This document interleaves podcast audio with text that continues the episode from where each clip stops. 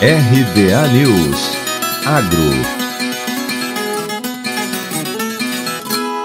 publicadas no Diário Oficial da União as portarias com o zoneamento agrícola de risco climático, mais conhecido como ZARC, do ano safra 2021-2022 para o cultivo do consórcio milho com braquiária de primeira safra. O zoneamento tem o objetivo de reduzir os riscos relacionados aos problemas climáticos e permite ao produtor identificar a melhor época para plantar, como explica Eduardo Monteiro, pesquisador da Embrapa Informática Agropecuária e coordenador coordenador da rede ZARC de desenvolvimento. O zoneamento agrícola de risco climático, cuja sigla é ZARC, é um estudo agrometeorológico que delimita regiões de produção e, e épocas de plantio de acordo com suas probabilidades de perda de produção. Perdas essas provocadas por eventos meteorológicos adversos. Essas análises, né, para a realização do zoneamento, elas dependem do processamento de dados também em larga escala, né? Por exemplo, para você fazer uma avaliação de uma cultura anual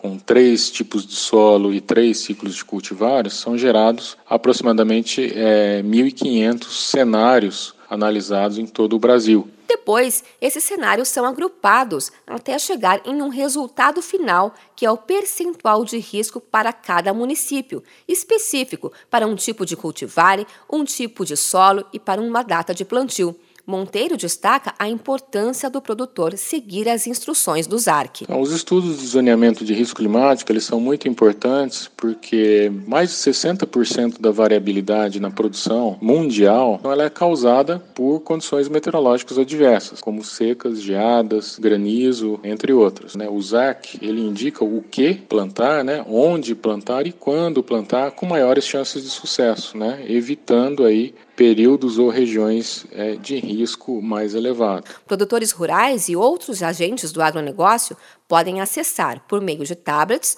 e smartphone, de forma mais prática as informações do ZARC. O aplicativo móvel ZAC Plantio Certo, desenvolvido pela Embrapa Informática, está disponível nas lojas de aplicativos para celulares com sistemas iOS e Android. De Campinas, Luciane Yuri.